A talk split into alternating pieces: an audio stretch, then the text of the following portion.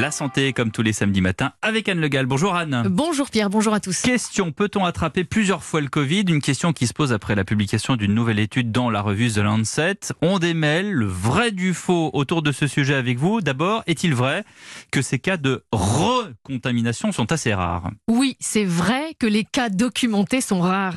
Il y en a eu une vingtaine décrites par des scientifiques dans le monde. Alors pourquoi aussi peu?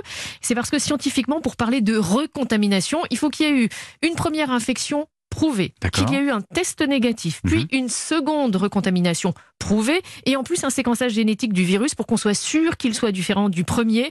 Donc évidemment, les médecins ne font pas ça en routine pour leurs patients, et il est difficile de faire la part aujourd'hui entre les cas de recontamination et les rechutes, mais euh, les cas de recontamination sont vraisemblablement supérieurs à 20 dans le monde. Alors, est-il vrai que les personnes déjà contaminées doivent continuer à appliquer les gestes barrières? Oui, c'est vrai, encore une fois, parce que à moins de faire des sérologies toutes les semaines, on ne sait pas combien de temps dure euh, l'immunité. Donc en tous les cas, il faut se protéger. Et cette immunité est a priori assez faible dans le temps, confirme le professeur Dominique Salmon, infectiologue à l'Hôtel Dieu à Paris, car le SARS-CoV-2 ne circule pas dans le sang, il reste au niveau des muqueuses respiratoires, dans la gorge, dans le nez, et donc ça stimule moins fortement le système immunitaire. Mais du coup, est-ce que ça remet en cause le principe d'un vaccin? Non, ça ne justifie pas qu'on abandonne cette piste, euh, mais ça pose beaucoup de questions sur la durée d'efficacité de ce vaccin quand il sera au point et de sa saisonnalité.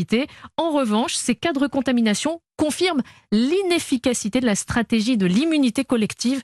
Vous savez, certains pays comme la Suède ont fait le choix de laisser circuler le virus en pariant qu'avec euh, 60 ou 70% de la population touchée, l'épidémie s'arrêterait d'elle-même.